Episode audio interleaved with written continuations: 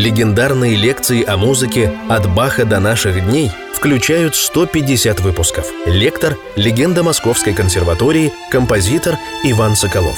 Видео-вариант лекций смотрите на YouTube-канале «Композитор Иван Соколов о музыке». В начале четвертой лекции о музыке я кратко вспомню содержание первых трех лекций. Это начало музыки, мир музыки, ее общие законы. И мы говорили о том, что вся музыка рождена Богом. Она вышла как бы от Бога, и вот та часть музыки, которую мы разбираем в этом курсе лекций, музыка классическая, она вся вышла из церкви, из храма. Есть музыка народная, конечно, которой мы не касаемся. Она была всегда, и мы говорили о том, что музыка – это осмысление обертонового звукоряда, осмысление одного звука. В одном звуке как бы содержится весь э, спектр вот, трезвучия. Обертоновый звукоряд, пятый обертон, шестой, седьмой – восьмой, девятый и так далее. И вот как бы э, в григорианском времени, в григорианских песнопений были первые два обертона, затем органум третий, четвертый, трезвучие мажорное пятый. И вот здесь, когда возникла септима, седьмой обертон, как раз возникла тональная гармоническая система мажор, минор. И вот это седьмой, восьмой обертон – это время Баха это время барокко. И мы сегодня так очень вкратце, бегло разберем. Почему бегло? Потому что я не ставлю себе задачу э, долго говорить о всей истории музыки. Это субъективный рассказ о том, что меня вообще в музыке интересует, что меня интересовало. И я просто хочу поделиться какими-то интересными для меня аспектами этого великого любимого мной искусства.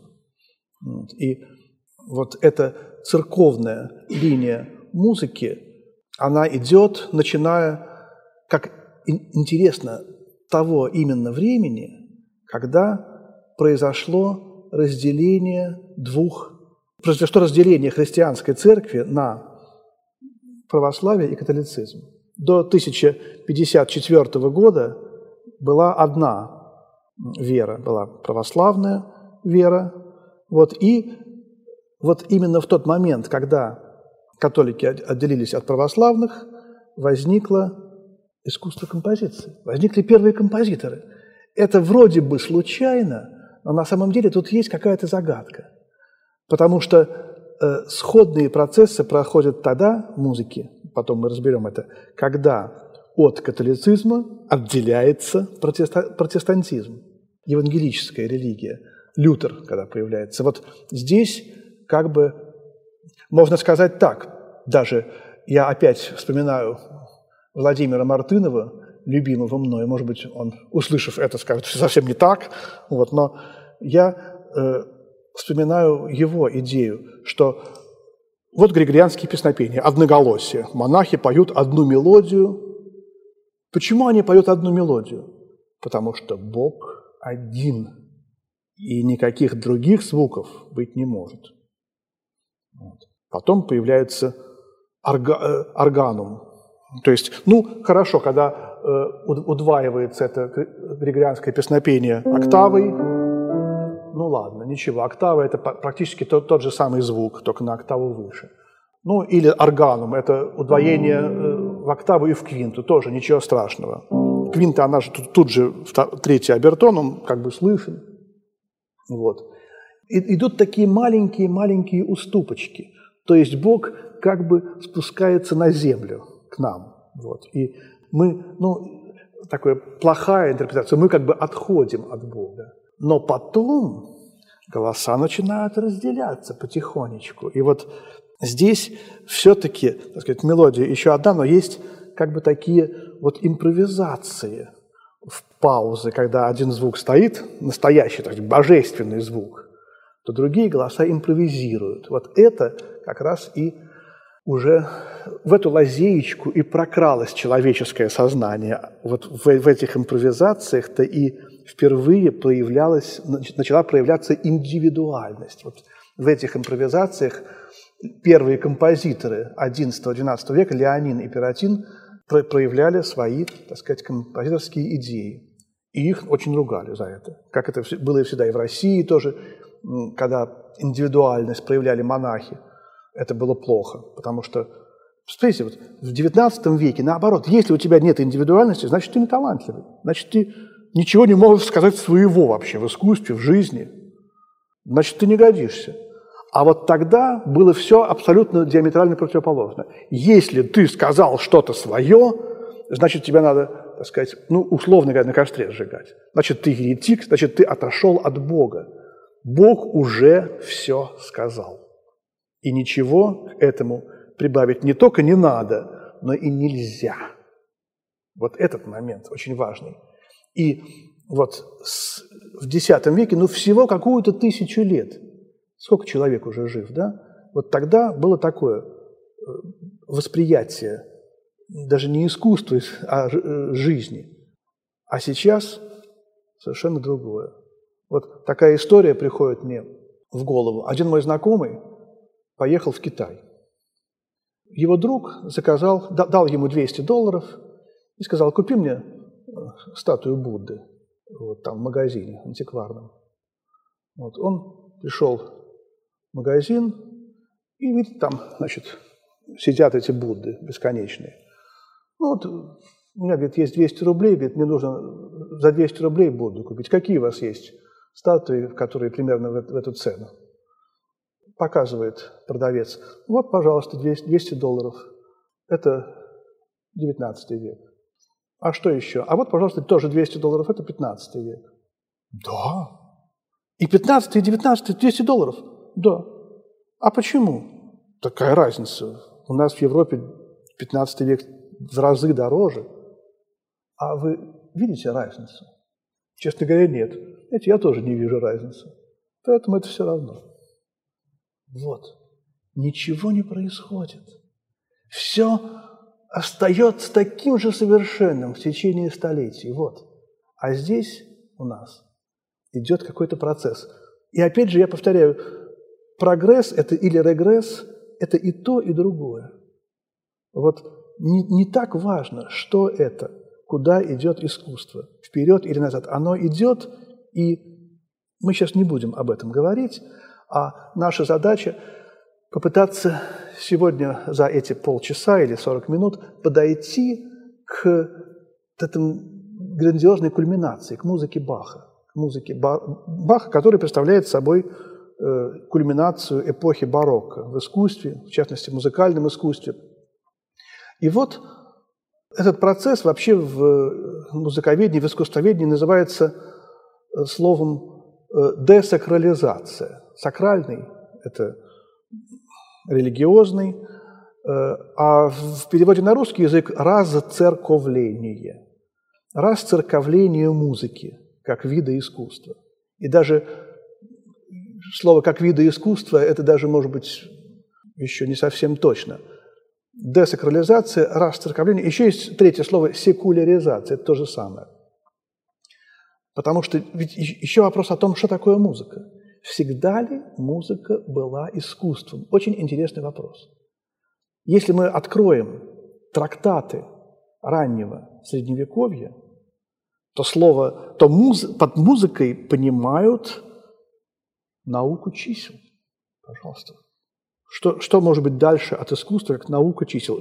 А где же искусство звука? Наука чисел. Вот я рассказывал о том, что если мы струну разделим на две части будет октава, на три части будет квинта. Вот здесь, э, в обертонном звукоряде, в этой грандиозной системе семи ступеней, 12 звуков хроматических, здесь очень много математики. И вот это именно была наука чисел, которая постепенно, вот как вот, знаете, мутация у животных в биологии, она постепенно превращается в искусство звуков где ушло постепенно из музыки число, за сколько веков оно, оно не ушло, но оно как бы скрылось под, под воду. А где наука стала постепенно уступать место искусству. И вот вдруг из науки чисел музыка постепенно стала искусству звуков. Бывает в науке чисел, бывает чувство, да? Там чувства, в общем, как такового нет в природе. Поэтому в музыке не было чувств. Это была какая-то очень э, высокая, как мы скажем, материя, божественная. Вот.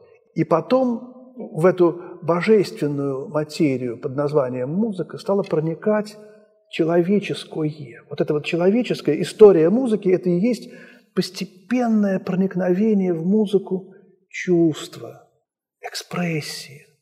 А потом уже будет разум, потом будут какие-то идеи какие-то. Ничего этого не было. И поэтому очень трудно воспринимать э, григорианские песнопения, они скучные. Вот поэтому пришел Лютер. Потому что немецкие люди, немецкие крестьяне, вообще люди, была одна католическая вера в Германии XI, XII, XIII века – но был латинский язык, никто ничего не понимал. Ну, понимали, конечно, это я грубо говоря, ничего не понимал. Но мало людей, простые люди не могли, скучно им было.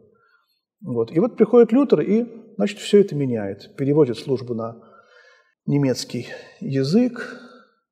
И григорианские песнопения, как бы, как бы монотонные, они продиктованы Богом, это все, но они э, немножко уже, так сказать, вот абстрактное, ему кажется. И он все это меняет. И это как бы вот плохо, да, потому что это уже, так сказать, не, не то. Вот, это уже не божественное. Вот, но это как бы, я, я сейчас не затрагиваю религиозный вопрос, это не наша тема сейчас совершенно. Вот какая вера там лучше, я православный человек. Вот, но главное о том, как это связано с музыкой и как эти процессы повлияли на музыку. Вот момент очень важный. В музыке происходила вот первая революция, это создание композитора. Революция в классической музыке произошла именно при отделении католичества от православия. А вторая революция в музыке произошла именно когда появился Лютер. То есть из многоголосия выделилась мелодия. Вот в течение вот, с X по XV век э, количество голосов постепенно прибавлялось. Были нидерландские школы полифонистов, хоровые школы, и было огромное количество голосов. Но они все пока еще были равноправные, потому что мы все перед Богом равны. Вот такие вот эти уступки постоянные – они до какой-то все-таки определенной степени шли. И вот Лютер решил... Да, но в фольклоре, конечно, были песни под какой-то аккомпанемент. Это всегда было. Были всегда какие-то гитары, какие-то там инструменты, так сказать, струнные типа гитары, вот, которые аккомпанировали каким, каким-то певцам. И вот это проникает в церковь. Одна мелодия выделяется. Это уже, так сказать, символ того, что человек говорит, а я тоже есть. Вот мы из григорианских песнопений знаем такую знаменитую секвенцию «Диес Ира». Там «Диес Ира, Диес Ила» э, и так далее. Это самое известное. Дальше там звучит.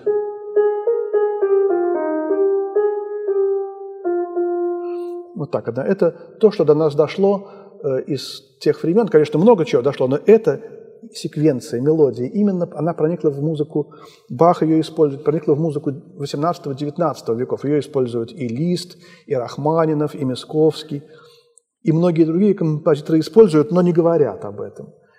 И вот один, тоже такая немножко смешная, э, забавная история, как один из композиторов уже 20 века, э, середины 20 века, объясняет эту мелодию.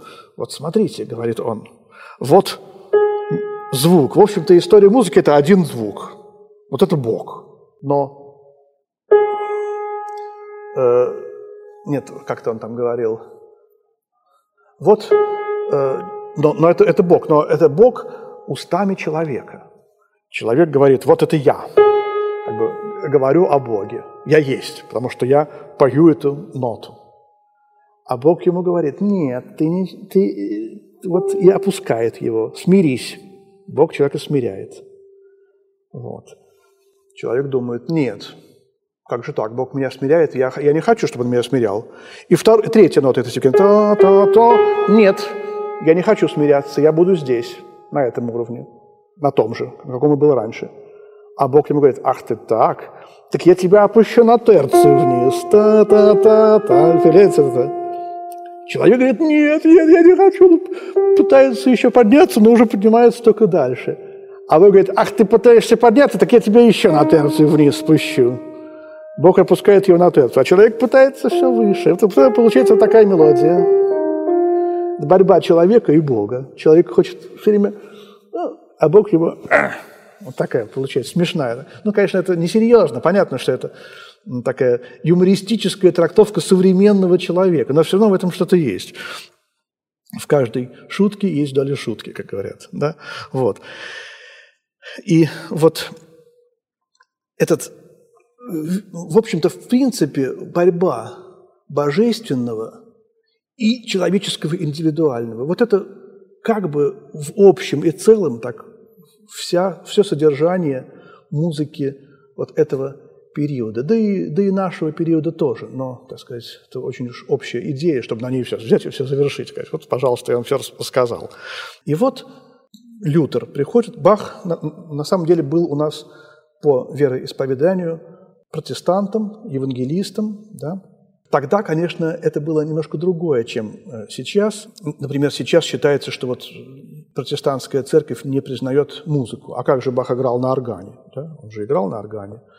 Так что там было э, много нюансов, которых, опять же, мы сейчас не будем во все это вникать, потому что наша цель – это как бы почувствовать вот ту музыку. Почему мы об этом говорим? Потому что если мы в, немножко войдем в то время, то эту музыку, э, гениальную, баховскую, мы почувствуем и, может быть, ее лучше сыграем, лучше поймем.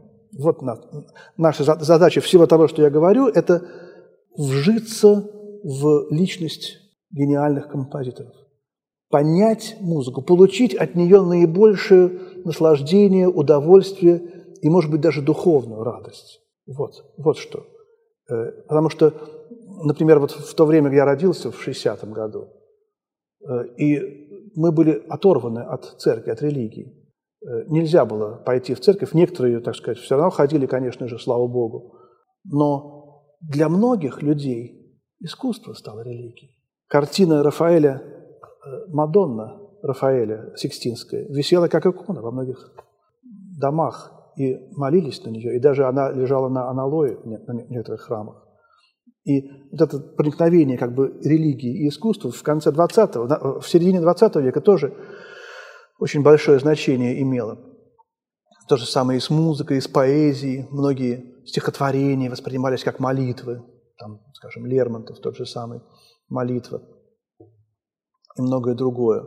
Отцы-пустынники и жены непорочны Пушкина. Так что, так что вот этот момент очень важен. И Бах действительно стал как бы композитором, который, в общем, практически заменял религию, религию в XX веке. Вот, например, я сейчас могу вспомнить сенсационное исполнение «Страстей по Матфею», в 1934 году в Ленинграде, в Большом зале филармонии. Как удалось это все исполнить, совершенно непонятно. Силами русских, советских, так, так сказать, музыкантов. И был переполненный зал, сидели люди, плакали, потому что люди понимали, что это как бы чудом разрешенная церковная служба. Не служба, но все равно это ведь было сочинение, которое исполнялось тогда при Бахе в церкви. Это была церковная музыка. Самое главное, что э, ввел Лютер в э, богослужение, он заменил григорианские песнопения на бытовавшие в то время песни. Простые, немецкие, куплетные мелодии, которые можно было напевать, и даже ввел в церковную службу те песни, которые немцы уже знали и которые звучали на рынках. И даже очень многие возмущались. Что такое вот? Тут, тут мы к Богу пришли, а простые такие рыночные песенки поем значит, с божественными текстами. Но потом привыкли, потому что это было легко, приятно, служба стала понятнее, легче, и молиться стало проще. Вот это два, так сказать, момента в церковной жизни и в музыке. Два момента, и, и, и хороший, и плохой момент. Вот эти песнопения, э, евангелические, протестантские хоралы, так называемые, они невероятно важны для понимания музыки Баха. Потому что вся музыка Баха, как мы ее сейчас знаем, понимаем, как она до нас дошла, она вся основана на протестантских хоралах, которые частично сочинил Лютер, частично э, неизвестно, кто сочинил, частично его друзья. Э, и вот даже есть такие описания, как Лютер говорил, вот для этой службы мы возьмем такой хорал, для этой такой хорал, и они все сочиняли, а, а тут мы возьмем, значит, тут мы сочиним, тут мы возьмем откуда-то. Вот, например, «Aus tiefer Not schreie ich zu dir» – это немецкий текст. А по латыни это звучало так «De profundis exclamavi te domini». Вот это самое начало вечернее. Вот начинается служба, а, а когда православные люди приходят в церковь, то они молятся так «Из глубины взываю к Тебе, Господи». Это по-русски, а э, по-церковно-славянски «Господи, возвах к Тебе, услыши меня». Вот в пять часов в субботу начинается, начинается всеночное бдение с вечерни. И вот звучит, звучат слова этого псалма Давида, псалом Давида. И вот э, «de profundis», как-то было непонятно. А Лютер по-немецки это с латыни перевел на немецкий. «Aus tiefer not schreie ich zu dir» – «Из глубины взываю к тебе». Из глубины чего? Из глубины греха, конечно, да? «Взываю я к тебе, Господи». Э, вот потом, тут ведь все одно и то же. Все языки, и церковнославянский, и русский, и немецкий, и латынь, они все говорят об одном и том же. И э, это мелодия у Лютера звучала так. Aus tiefer Not schreie ich. Это мелодия. Является самым известным протестантским хоралом. Вот особенно эта интонация. Вот эта квинта – и секунда. Сочетание этих двух интервалов – это то, что постоянно у Баха везде звучит. И, например, э, яркое доказательство того, что все у Баха основано на этой мелодии – фуга ми бемоль минор. Она вообще в редиас миноре из первого тома.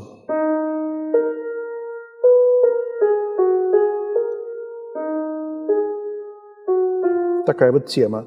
И, конечно, мы видим, как Бах изменяет. Но начинает он именно вот с этих вот трех вот нот, квинты и секунды. Вот. Или фуга 22 из э, первого тома, си бемоль минор.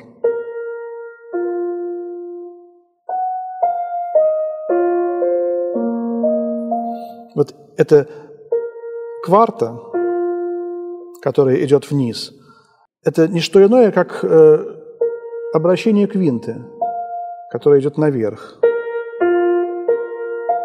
А дальше одну ноту Бах изменил. Вот так. Если было так, то была бы уже как раз эта тема ми бемоль минорная. Изменил одну ноту, добавил паузу, и э, мы совершенно не узнаем этот хорал Баха. Из глубины взываю к Тебе, Господи. Но это Он. И вот здесь то, здесь, чем, в чем проявляется именно композитор. Вот. Именно он меняет свободно хоралы, но мы сейчас во-первых, мы далеки от этой культуры, мы забыли эти хоралы. У Баха в библиотеке было огромное количество книг. Э, он с, э, с э, описанием этих хоралов. Их было, конечно, основные, вот 371, которые Бах гармонизовал, есть его такое произведение, 371 хорал, четырехголосный хорал для любого клавишного инструмента. Он самый известный гармонизовал, то есть в четырехголосии. И это чуть больше, чем 365. На каждый день один хорал плюс несколько. Но у него были книги, в которых было по несколько тысяч хоралов. Три, четыре, пять, шесть старинные книги. Известно потому, что вдова Баха продавала потом эти книги. В газетах публиковались объявления о том, что продается книга. И почему мы сейчас об этом так долго и подробно говорим? Потому что, во-первых, на музыке Баха основана, в общем-то, вся музыка 19-20 века, и эти интонации, они потом перешли в музыку Бетховена, Моцарта, Шуберта, Шопена, Шостаковича и так далее. Вот, вот Шостакович. Вот он. Нет, он не здесь, он, он там. Вот он, Шостакович. Вот. И он на нас смотрит. Скульптура Шостаковича, которую создал великий скульптор Николай Никогасян. И Шостакович э, тоже абсолютно точно в этой культуре. Я уверен, что Шостакович был на, этой, на этом исполнении страстей по Матфею в 1934 году. Он слушал лекции Еворского, Владислава Леопольдовича, который впервые вскрыл это, эту связь между хоралами Баха и его музыкой –